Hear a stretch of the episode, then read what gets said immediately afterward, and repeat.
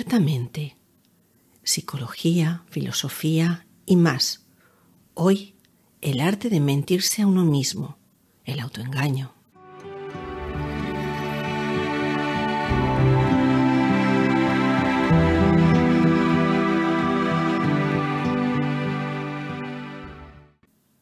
La palabra autoengaño hace referencia a los fenómenos relacionados con mentirse a uno mismo. Se trata de una de las grandes trampas de la mente. El autoengaño se da en aquellas circunstancias en las que nos convencemos a nosotros mismos de una realidad que es falsa, pero lo hacemos de manera inconsciente.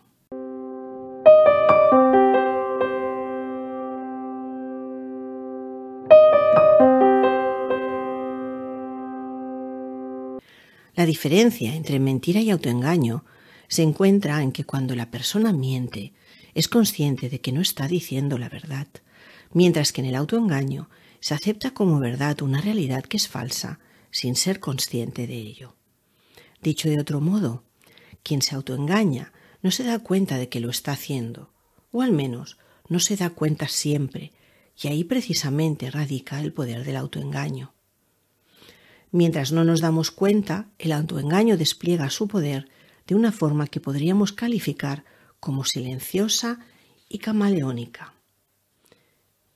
Pensad que el cerebro humano filtra selectivamente la información que recibe. A esto lo conocéis como atención selectiva. Y de esa manera disminuye la conciencia de la memoria y las percepciones negativas. Esto es un mecanismo que pertenece a la parte del cerebro que regula el palencéfalo, que contiene nuestro cerebro límbico y en él se guardan nuestros instintos de supervivencia.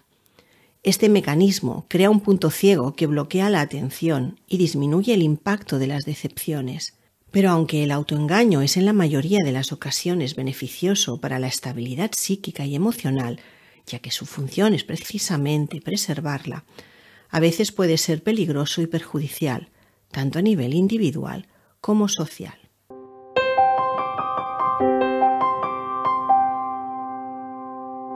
Existen diferentes tipos de autoengaño. Cada uno de ellos tiene efectos psicológicos diferentes. El primero del que vamos a hablar es el autoengaño funcional. El autoengaño funcional se da en situaciones en las que la persona se miente buscando convencerse de que su decisión es la correcta. El ejemplo más conocido de autoengaño funcional lo encontramos en la fábula de la zorra y las uvas. En esta fábula, la zorra, caracterizada por su astucia, se siente atraída por un suculento racimo de uvas y trata de alcanzarlo saltando repetidas veces. Tras unos cuantos intentos fallidos, la zorra deja de intentarlo y enfrenta su frustración autoengañándose. Así que se convence de que ya no quiere las uvas pensando en que no están lo suficientemente maduras. A este engaño representado en la fábula de la zorra y las uvas se le considera un antengaño funcional. Este tiene una función muy clara y de ahí su nombre. A la zorra el acto de mentirse a sí misma le resulta útil para evitar el malestar que deriva del fracaso de no haber satisfecho su necesidad de alcanzar las uvas cuando vosotros a veces me decís, no, ese chico no, no, no, no valía mucho la pena, ya habrán otros que me van a interesar mucho más, y luego seguís hablándome de todas las cualidades de este chico. Eso es un autoengaño funcional. Estáis intentando menospreciar y quitarle valor para poder vosotros controlar vuestro sentimiento de pérdida. O cuando desvalorizamos una oportunidad laboral porque no la hemos podido conseguir ¿Qué problemas tiene este autoengaño funcional? Porque evidentemente todo en demasiada cantidad es peligroso. El autoengaño funcional a corto plazo es adaptativo, pero a largo plazo no es positivo ni beneficioso. El efecto psicológico se consigue porque la persona decide transformar una verdad, no ser capaz de alcanzar una meta, en una mentira que la tranquiliza. La meta no vale la pena. Toda buena intención, si se repite en exceso, se vuelve negativa y contraproducente. Dicho de otro modo, todo lo que es funcional, si se prolonga en exceso o se toma en grandes dosis, produce el efecto contrario al deseado. La persona que utiliza habitualmente el autoengaño no se desafía a sí misma y se mantiene dentro de su zona de confort de manera constante, porque en lugar de prepararse para adquirir las habilidades necesarias para alcanzar la meta que desea, continúa mintiéndose a sí misma pensando que aquello que deseaba ya no es tan valioso o que no merece la pena el esfuerzo que demanda el logro.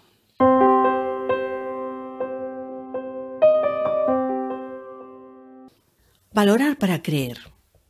El autoengaño denominado valorar para creer surge de la necesidad de terminar con la disonancia cognitiva. ¿Qué es la disonancia cognitiva? Pues por disonancia cognitiva se entiende la ansiedad o incomodidad que experimenta la persona cuando sus actitudes o creencias chocan o entran en conflicto con sus actos. En consecuencia, el individuo puede intentar modificar su conducta para evitar esa sensación displacentera y reducir la tensión. El autoengaño de valorar para creer se caracteriza por el convencimiento de que si algo cuesta mucho dinero, mucho tiempo o esfuerzo, tiene más valor que aquello por lo que no hemos pagado un precio tan alto. De ahí, por ejemplo, que valoremos más la pertenencia a un grupo al que nos ha costado entrar más que a otro al que no, o que cosas se nos dan bien no las identifiquemos como cualidades o fortalezas. En situaciones en las que la persona se tiene que esforzar mucho para alcanzar una meta, tanto si la meta le es atractiva como si no, su atención se dirige de manera selectiva a todo lo que le confirma que su objetivo es valioso. Se termina creyendo que la meta es valiosa para justificar la inversión realizada. De otra manera, aparecería la disonancia. Me sentiría frustrado.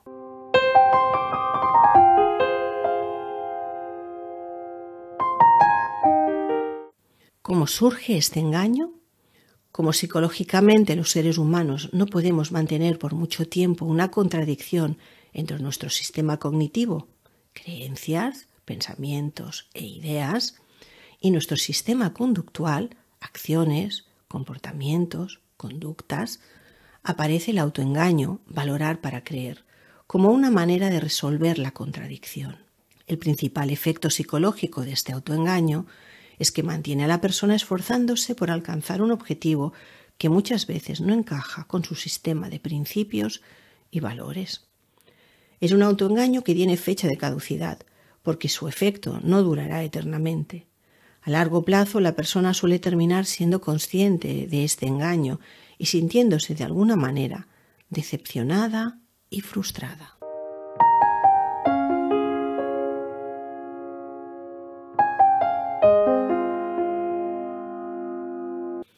El autoengaño consolatorio. El autoengaño consolatorio es la estrella de los autoengaños y se observa con mucha frecuencia en las personas con celotipia, que sería sentir celos patológicos. El mentir consolatorio se observa en situaciones en las que la persona se miente para responsabilizar de su situación a un agente externo y compadecerse de sí misma. Algunos ejemplos de autoengaño consolatorio serían pensar que se tiene una fobia porque mi madre me transmitió su miedo a los gatos o a subir al ascensor, o porque mi madre me gritaba constantemente cuando yo me portaba mal, o pensar que soy muy celoso porque mi pareja me da motivos. Se trata de pensamientos que la persona exterioriza con frecuencia para encontrar consuelo. El autoengaño consolatorio otorga una protección a la autoestima y al ego. Nos hace creer que nada de lo que ocurre es nuestra culpa y que somos víctimas de la situación. Por una parte, esto es positivo, ya que en muchas situaciones no somos 100% responsables de las circunstancias que tenemos, pero por otra parte, recurrir a causas del pasado y factores externos a nosotros nos inmoviliza ante el cambio. Sería como el acto de la avestruz que coloca la cabeza bajo tierra porque como ella no ve al enemigo, piensa que el enemigo no le verá a ella.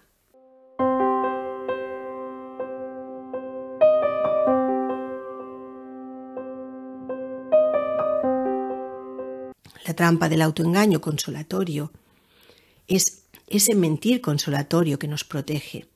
El problema de una protección que se mantiene demasiado tiempo es que nos impide la posibilidad de crecer psicológicamente. Y el efecto psicológico de este autoengaño es que nos impide afrontar las problemáticas que nos hace sentirnos mal y nos confirma que es imposible superarlas.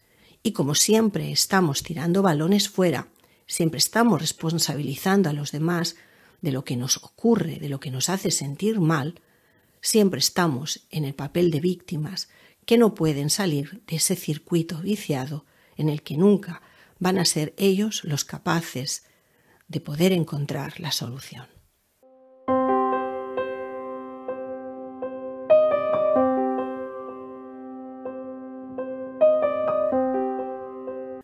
Mentir a los demás para convencerse a sí mismo. Una de las maneras más sutiles de autoengañarse es mentirle a los demás para mentirse a sí mismo. Se trata de aquellas situaciones en las que la persona transmite historias, situaciones y percepciones que están distorsionadas. En un principio se es consciente de esta pequeña distorsión de la realidad, pero poco a poco la persona termina siendo absorbida por su relato y el personaje. Unas veces por la vergüenza que el sujeto siente por no haber sabido poner límites o por haber sido despedido, hace que necesite explicar su situación de una forma distinta a la real para poderse sentir bien frente al juicio del otro. Muchas veces la persona, desde la situación de confrontación en la que no ha sabido ponerle límite a los otros hasta que llega a su casa, donde quiere expresar su malestar, ha ido en su mente fabulando lo que le hubiera gustado decirle al otro, lo que le hubiera gustado contestarle al otro, y cuando llega a casa, en lugar de contestar la realidad del enfrentamiento entre ella y su hermana, o entre ella y su madre, o entre él y su jefe, nos cuentan en realidad lo que les hubiera gustado hacer y decir. La persona llega a un punto que ya no es consciente de la realidad y de la fantasía. Alexander Pope decía, el que dice una mentira no sabe qué tarea ha asumido, porque estará obligado a inventar veinte más para sostener la certeza de esta primera.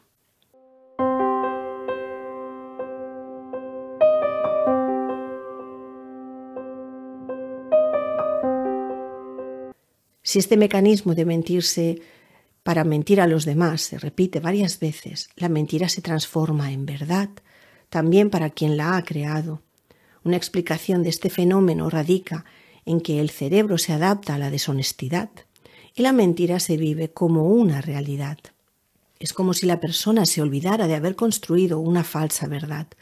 Incluso ante la evidencia empírica de su propia mentira, estos individuos consiguen seguir negando la realidad, no por falta de honestidad, sino por el mismo efecto del autoengaño. Se creen su mentira de tanto contarla. Nadie está libre de autoengañarse. Se trata de un fenómeno psicológico muy frecuente y hasta cierto punto normal. Ser libre de las propias mentiras requiere una reflexión personal. Bucear en tu interior, conocer tus valores, ideales y deseos es el primer paso para protegerte de cualquier autoengaño y dirigirte hacia metas que realmente te gustaría alcanzar.